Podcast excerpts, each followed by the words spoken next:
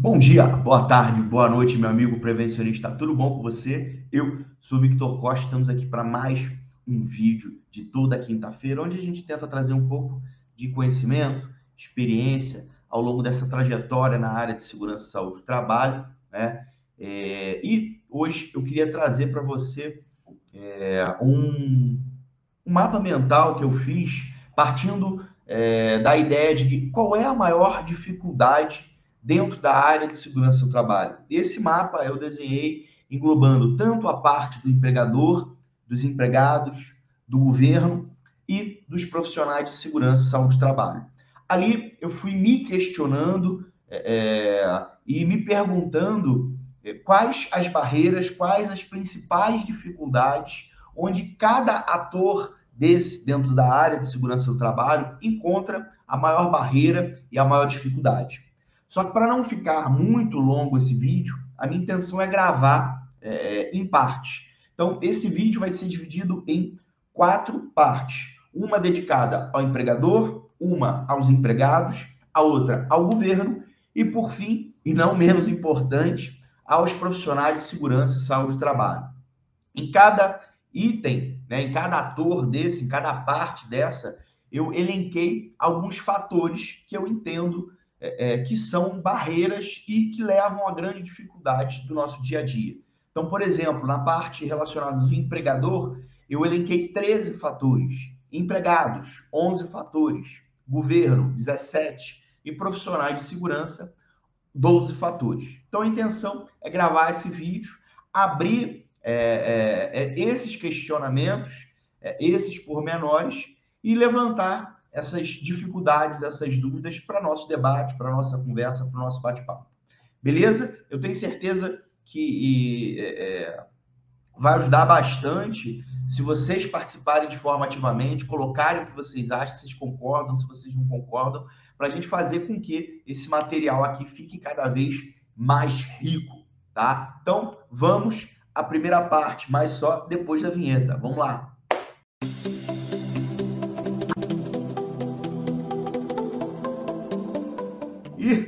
Galera, como é que a gente começa cada vídeo nosso aqui? É pedindo você para, se ainda não é inscrito no canal, faça isso nesse momento. Não deixe para amanhã, você pode fazer hoje, faça agora. Clique aqui ó, no sininho para receber as nossas notificações e ajudar o nosso trabalho aí, compartilhando a palavra da prevenção. E eu vou compartilhar a tela aqui do mapa mental com vocês, tá? Então, como eu falei no início do vídeo aqui, ó, afinal, qual é a maior dificuldade da área de segurança do trabalho. Como eu comentei com vocês aqui, ó, eu elenquei 13 fatores para o empregador, 11 para os empregados, 17 para o governo e 12 para os profissionais de segurança e saúde do trabalho. Então, hoje, a gente vai abordar aqui, ó, empregador, tá? Então, se você é, é, gostar da temática, entender, não fica de fora, compartilha com o máximo de profissionais de segurança para a gente ter uma discussão sadia sobre isso. Então, vamos gravar aqui falar dos empregados. Desculpa, do empregador. Vamos abrir aqui, ó. Então, a temática é: por que que o empregador, né? Por que que o empregador é, é, é não investe em segurança e saúde do trabalho, tá? É, primeiro, porque não existe uma cultura em planejar e avaliar todos os riscos do negócio. O, o empregador acaba se dedicando mais à questão do risco financeiro, da continuidade do negócio. Muitas das vezes ele não leva em consideração quais os riscos né, é, relacionados à vida e à integridade física dos seus trabalhadores. Tá? Muitas das vezes ele não tem isso como cultura, não é por maldade, não é porque ele só pensa em dinheiro, não, ele não está acostumado, não é, é, não faz parte do dia a dia dele, visto que, se você perguntar a muitos é, donos de negócio, né, que tem, às vezes ele não sabe o que é um PPRA, ele não sabe o que é um, PP, um, um PCMSO, ele não sabe para que serve um, um, um exame é, é. Ah, mas Vitor, o empregador não precisa saber disso. Será que ele não precisa saber profundamente, mas pelo menos superficialmente? Porque, querendo ou não, o empregador também precisa conhecer um pouco de contabilidade, um pouco de administração, se ele não for administrador. Então, ele precisa conhecer de diversas áreas para tomar um conta de um negócio, para garantir que o, é, é, é, que o negócio dele está indo bem. Né? E muitas das vezes a área de segurança do trabalho não tem essa atenção. Ok? A outra coisa é conta com a ausência da fiscalização e morosidade dos processos relacionados à área de segurança. Muitas das vezes o empregador ele quer pagar para ver, né? Então, não adianta o profissional de segurança e saúde do trabalho. Ah, não, você corre risco de ser multado. Tá, mas quando foi? O cara tem um negócio há 20 anos e nunca recebeu uma fiscalização. E quando recebeu a fiscalização, de repente ele nem viu que precisava ser visto. Ou recebeu a fiscalização e deu um prazo para ele se adequar. Então, muitas das vezes, o empregador ele parte do pressuposto: ah, é, é, é, já que não tem fiscalização, já que é, eu não sou multado, eu vou fazendo isso aqui da forma que dá para fazer.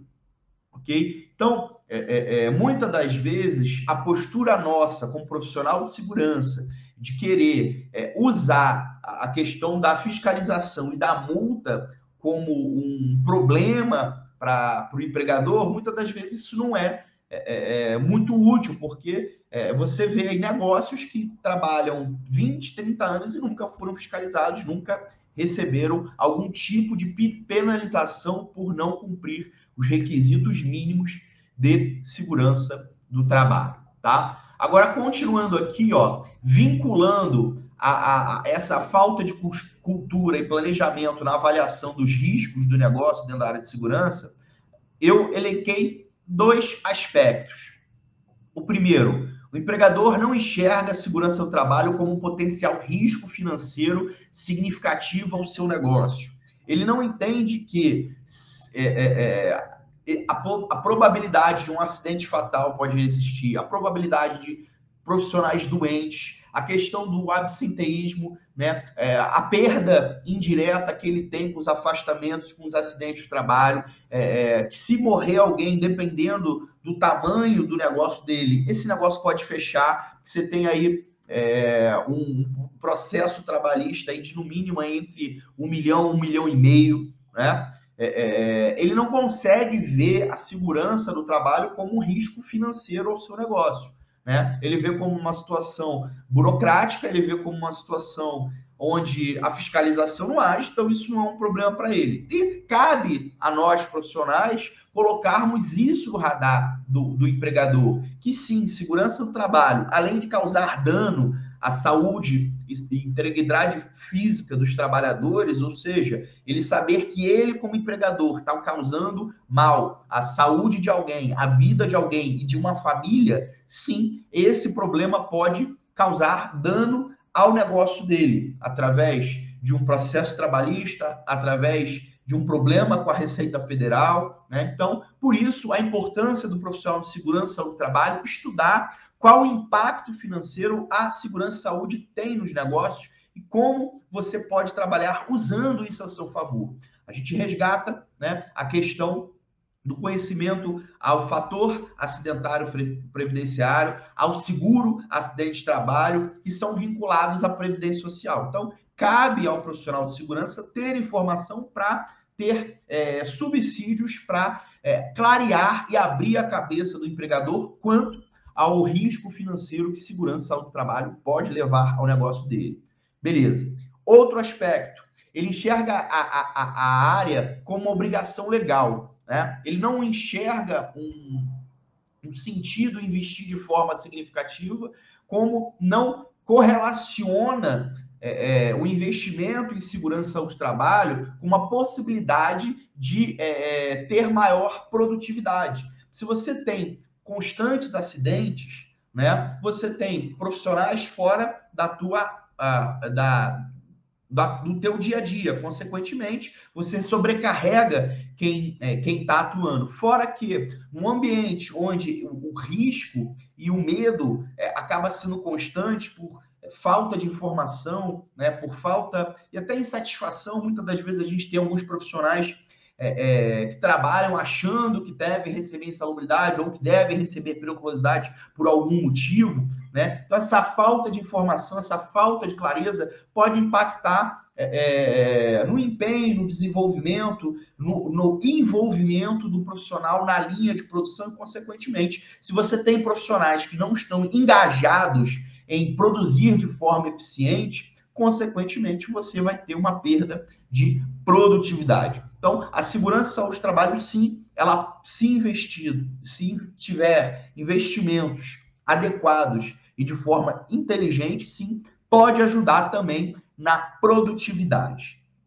Beleza? Vamos continuar aqui, tá? A gente ainda tem mais seis aspectos aqui, tá? É, em relação a não enxergar SST como potencial de risco, né? Vamos lá. Não tem dados de realidade quanto ao impacto trabalhista e previdenciário, tá? É, é, muitas das vezes o, o, empregador não para para estudar isso. Alguém precisa levar essas informações para ele, saber o quanto é, é impacta na questão dos dias não trabalhados, né, o quanto isso impacta na sociedade. Eu, particularmente, entendo que segurança e saúde do trabalho, sim, poderia ser encarada como um problema de saúde pública, porque impacta na Previdência, impacta no SUS, impacta é, é, nas famílias de maneira geral, tá? E isso deveria é, ter mais clareza, ter estudos mais técnicos é, disponíveis à sociedade de modo geral, tá? Outro ponto não existe uma análise crítica dos impactos em relação aos riscos operacionais existentes, avaliando a probabilidade e danos. Né? É, é, não é muito comum você ter dentro da, das instituições, principalmente que não tem SESMIT, que não tem técnico, engenheiro de segurança, uma, uma análise crítica das atividades, tá? Essas atividades aqui, quais são os riscos? Né? É, é dentro das medidas que existentes, qual é a possibilidade de acontecer um acidente, qual é a possibilidade, né? É, é, quais são os danos se aquele acidente acontecer. Muitas das vezes, infelizmente, o, a segurança do trabalho é tratada dentro da, de algumas organizações como uma questão de azar ou sorte. Não existe uma análise prévia.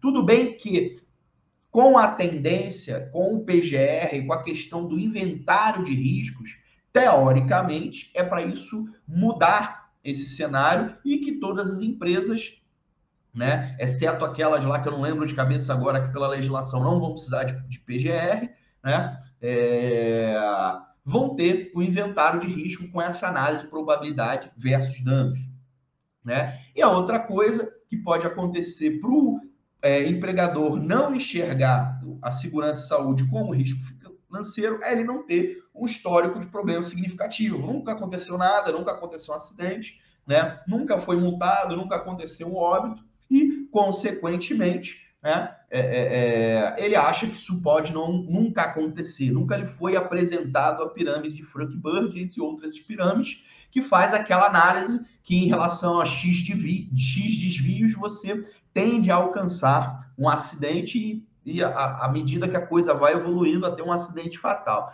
Então, isso também precisa ser apresentado ao empregador para que ele tenha uma visão macro do impacto que a segurança e a saúde do trabalho têm no, no dia a dia do seu negócio. Tá? Vamos abrir aqui mais um, um aspecto aqui, ó. É... que mais? Trabalhos técnicos ruins, sem aplicação prática e que não contribuem significativamente para a empresa ou para os empregados, além da falta de orientação e embasamento técnico eficiente para a tomada de decisões nas organizações. O que acontece? Muitas das vezes, o empregador contrata um técnico, contrata um engenheiro de segurança que só faz papel, que não é, é coloca para ele qual é a realidade objetiva dos fatos, que não é, é, organiza os processos de segurança de uma maneira prática e sim de uma forma burocrática.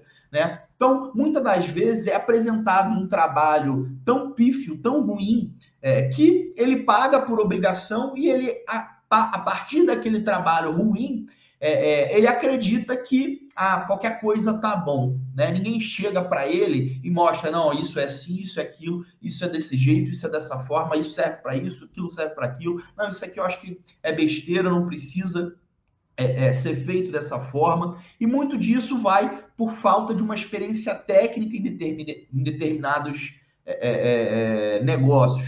Né? Então, o profissional de segurança, independente de quanto ele está recebendo, ele tem que fazer um bom trabalho. Esse bom trabalho impacta no que o profissional, em que o empregador vai entender da profissão de maneira geral. Eu não estou falando só trabalho de consultoria, e sim trabalho também quando você contrata um profissional de segurança. Eu já tive circunstâncias onde é, é, o empregador tinha um técnico de segurança que não era obrigado por lei e o técnico de segurança não fazia nem um terço do que precisava ser feito. E ele preferiu contratar uma consultoria para substituir. Né? Então, a gente precisa ter muito cuidado. Nós, profissionais, tanto técnicos quanto engenheiros, precisamos sempre é, fazer um bom trabalho. E para isso a gente precisa estar sempre estudando, sempre é, buscando informação, sempre com networking para buscar é, é, a, a, melhor técnica, a, a melhor é, forma de trabalhar para a gente entregar o melhor sempre ao empregador, para que ele entenda o nosso real papel, a nossa real necessidade. Ok?